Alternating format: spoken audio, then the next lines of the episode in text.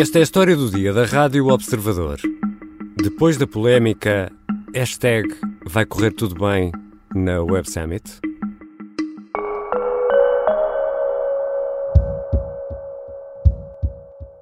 Which brings me to our final speaker. You know who it is. We can't close Web Summit without him.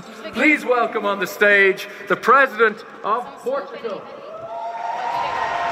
Paddy Cosgrave anuncia o último orador da Web Summit de 2022 e a Câmara acompanha a entrada de Marcelo Rebelo de Sousa no palco desde os bastidores. O Presidente da República cumprimenta o CEO da Web Summit de forma enérgica. Good afternoon, Lisbon. Good afternoon, Web Summit. Here we are. Seven years. Congratulations, Freddy. You are the best. Agora, um ano depois, Marcelo Rebelo de Sousa já não deverá partilhar o palco no encerramento com Paddy Cosgrave, como ficou prometido em 2022. Thank you. See you next year. See you. Paddy Cosgrave, o cofundador da Web Summit, fez comentários sobre a guerra em Israel que provocaram ricochete e as consequências ainda estão a ser avaliadas.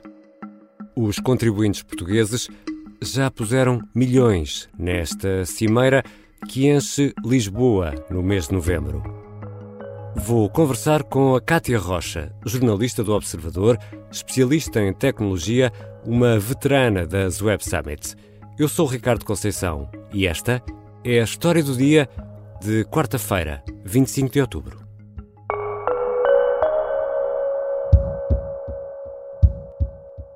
Bem-vinda, Cátia. Obrigada, Ricardo. O que é que Paddy Cosgrave disse que caiu assim tão, tão mal? Uh, deu uma opinião num antigo Twitter sobre o conflito entre Israel e o Hamas. Uh, disse, e passo a citar: os crimes de guerra são crimes de guerra, mesmo quando são cometidos por aliados e devem ser chamados pelo que são. Um, rapidamente começaram a surgir várias críticas aos comentários do CEO da Web Summit, ao ponto de circular até uma hashtag a apelar ao cancelamento do evento. E uh, perante isso tudo, o que é que fez Paddy Cosgrave? Demorou cerca de uma semana e houve aqui vários desenvolvimentos pelo meio. Uh, fez algumas publicações a uh, tentar clarificar o que tinha dito. Uh, fez um pedido de desculpas público, desta vez já no site da, da Web Summit, mas demitiu-se durante o fim de semana, uma decisão que teve efeitos imediatos. Israel foi o primeiro participante da Web Summit a anunciar que cancelava a participação. Por que é tão uh, relevante este cancelamento? Uh, o embaixador de Israel em Portugal uh, disse que as declarações do, do, líder da Web Summit eram ultrajantes e, claro, e obviamente que o país não ia participar. Um, é preciso ter em conta que Israel tem uma indústria tecnológica muito desenvolvida e costuma ser uma presença muito, muito ativa hum. em, em eventos deste, deste género. Israel é assim uma espécie de pátria de alta tecnologia, com, com muitas empresas, muito desenvolvimento, é isso? Muitas empresas, muito desenvolvimento. Há vários produtos uh, tecnológicos que ainda hoje usamos, uh, que foram, entretanto, adquiridos por outras, por outras empresas. Estava a lembrar-me, por exemplo, do, do Waze. Um, e Israel tem... Do GPS, do, do, do, telemóvel? Sim, e Israel tem uma, uma indústria muito desenvolvida também a nível de, de startups. É muito ativa uh, nesta, nesta área. Portanto, a Web Summit continua também a ser um evento que vive muito das, das startups, empresas que ainda estão uh, a começar. Portanto, uhum. Israel é uma presença forte em, em eventos deste género. E, e até aqui, uh, a pergunta normal, quando falávamos de Web Summit, era quem são as estrelas? E por estrelas podemos entender empresas ou personalidades que vêm a Lisboa, ao Web Summit. Agora, Perante toda esta polémica, Cátia Rocha, a pergunta parece um bocadinho ao contrário: é afinal, quem é que já não vem? Bem, há duas partes dessa, dessa resposta. Há quem é que já não vem de empresas e parceiros uhum. e há quem é que já não vem de oradores e estrelas assim de, uhum. de cartaz. Um, da parte das empresas, há empresas de grande dimensão que já disseram que não vêm.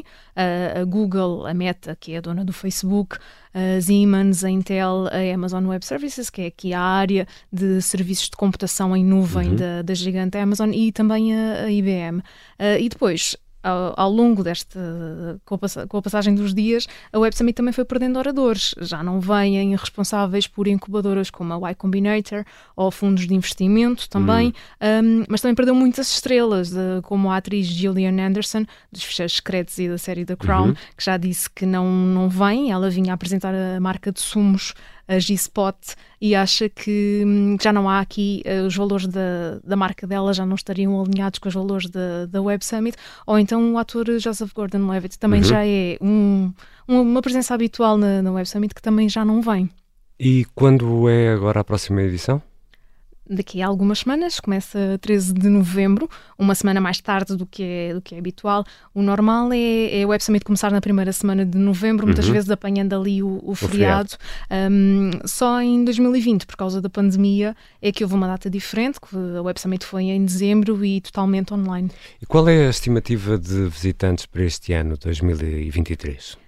Uh, cerca de 70 mil pessoas, um, um, valor que está ali em linha com os números de, de participantes de, da edição do ano passado. Em 2021, na altura no encerramento da Web Summit, uh, Marcelo Rebelo de Sousa tinha lançado o desafio de ter 100 mil pessoas no ano seguinte, portanto, o ano passado, uhum. um, mas até agora estes números de participantes na, na Web Summit ainda não aconteceram. We must be 100,000 next year.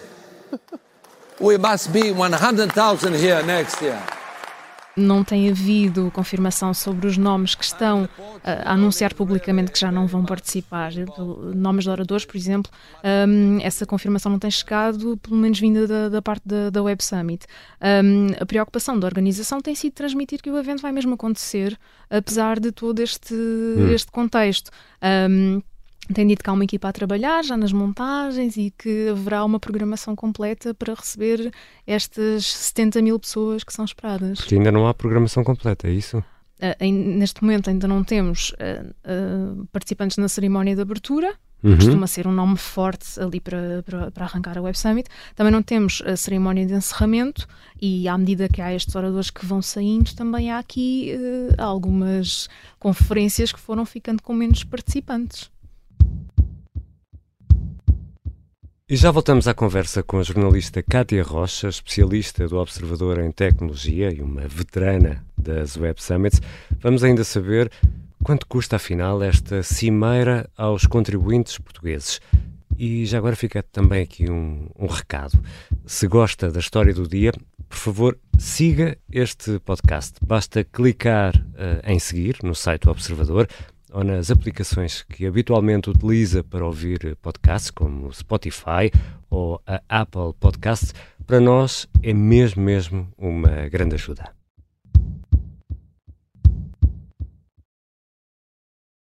Estamos de regresso à conversa com a jornalista Kátia Rocha, especialista do Observador em Tecnologia. Kátia, e como é que a Web Summit, nascida, tu me dirás quando, na Irlanda, acaba em Lisboa com toda esta pujança? Nascida em 2009, em, em Dublin, um, a Web Summit começou a, a, crescer ainda quando estava na Irlanda, que começou como um evento de, que juntava 400 pessoas hum. uh, e de repente agora já aqui em Lisboa estamos à espera de 70 mil, Exato. não é? É uma são ordens de grandeza muito, é um grande salto. muito diferentes. Um, e ao longo dos anos, ainda na, na, Irlanda, a relação entre a organização e o governo foi, foi mudando. Uhum. Um, aliás, ainda hoje é frequente ver críticas de, de Paddy Cosgrave, o CEO da Web Summit, ao governo irlandês no, no, no Twitter, no antigo Twitter. Um, e também um, havia problemas com o Wi-Fi em, em Dublin, uh, que é uma questão extremamente complicada quando se fala de uma cimeira de tecnologia. Não havia Wi-Fi na cimeira? Ou, ou, era muito complicado de, de haver conexão, era ali. Acredita-se que tenha sido a questão que, que levou a Paddy Cosgrave um bocadinho a retirar um, a Web Summit do país de origem. Um, Em 2015 foi anunciado que o evento vinha para Lisboa, uh, em setembro de 2015, depois realizou-se ainda a edição de, desse ano, uhum. em novembro, ainda foi em Dublin, mas foi a última, e em 2016 passámos a ter a, a Web Summit em Lisboa. Ou seja, vamos para a oitava edição da Web Summit em Lisboa e a ideia é ficar até quando? Até 2028. Isso, claro, tem custos. Há aqui um custo uh, associado Quanto é que isto vai custar ou está a custar aos contribuintes eh, portugueses? Quanto é que estamos a pagar para ter o Web Summit em Lisboa? Então, aqui uma questão de contexto. A vinda do Web Summit para Lisboa foi feita primeiro com prazo de validade. Uh, estava acordado que ficava durante três anos, portanto, até 2018. Uhum. Em 2018, ainda antes de arrancar a edição desse ano da Web Summit por cá, uh, foi fechado o tal acordo para manter o evento durante 10 anos, consequentemente uhum. até 2028, com um investimento anual de 11 milhões de euros. Ou seja, 110 milhões ao longo das 10 edições. Um, há um contributo do governo português de, e outro da Câmara Municipal de Lisboa para o evento. A autarquia contribui com uma parcela de 3 milhões de euros por ano, mas depois há valores adicionais previstos, como por exemplo para o Wi-Fi e também para a parte tecnológica. Uhum. Uh, resumindo, são 11 milhões de, de, euros por ano, embora pode, possa haver valores mais elevados, uh, o que dá um total de 110 milhões, tendo em conta os 11 milhões, ao longo das 10 edições. E agora, perante esta tempestade que a Web Summit está a atravessar, o contrato prevê algum ajuste em caso de incumprimento, o contrato com o Estado? Não se sabe bem o que é que está no contrato. Como assim? E essa é uma das dúvidas que há aqui à volta do evento. Por exemplo, em 2020, quando a Web Summit foi feita totalmente online, eh, chegou-se a discutir se fazia sentido estar a dar um contributo de 11 milhões de euros de investimento num evento que era feito só online. Exato. Portanto, aqui não sabemos bem o que é que está lá para e o que é que está previsto para, para estas questões. Mas o contrato não é conhecido? Até agora não. E Kátia, sabemos se as autoridades, o governo, têm feito uh, esforços para saber se vai ou não correr tudo bem? Eh, sim, sabemos, porque o governo emitiu um comunicado na, na terça-feira à noite onde explica que fez diligências e que hum, assegurou que há condições para o evento decorrer com normalidade. Hum. E ainda dito outro ponto, é que o governo mantém-se empenhado na realização do evento nesta edição e também nas próximas hum. edições, hum. ou seja, falando aqui um bocadinho também na continuidade até 2028. Uh, mas antes deste comunicado do, do governo, já tinha sido feito um comentário de, por parte do presidente da Câmara Municipal de Lisboa, Carlos Moedas, que lembrou que a Web Summit é um evento que é tecnológico e que não é, não é político. E ainda aqui, voltando ao, ao governo hum. e a esta um, que diz que há condições para assegurar a normalidade, é, é importante lembrar também que o governo tem vários ministros na lista de, de oradores e António Costa, o primeiro-ministro, continua nesta, nesta lista. E Paddy Cosgrave, já explicaste, demitiu-se de CEO da Web Summit, mas continua a ser o dono, ou não? Sim, é o acionista maioritário, de acordo com, com, a imprensa irlandesa, que continua aqui muito a explorar o tema da, da Web Summit. A Paddy Cosgrave controla 80% da empresa-mãe que detém a Web Summit. E já se sabe quem o vai substituir como CEO?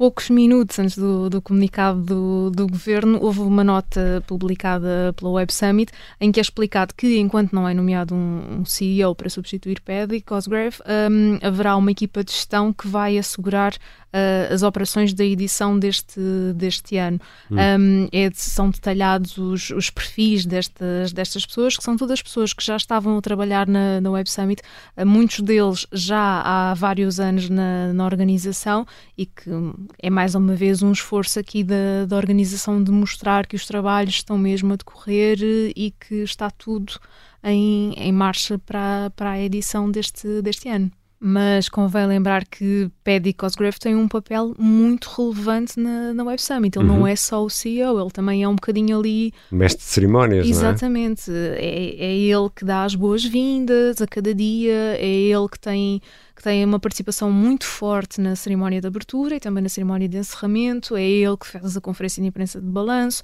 Portanto, é por isso que nós continuamos a associar muito a figura de, de Paddy Cosgrave ao Web Summit. Por, porque ele é particularmente uh, carismático, é uma pessoa com carisma e é fácil de, de identificar. Uh, essas características também vão ser exigidas ao novo futuro CEO?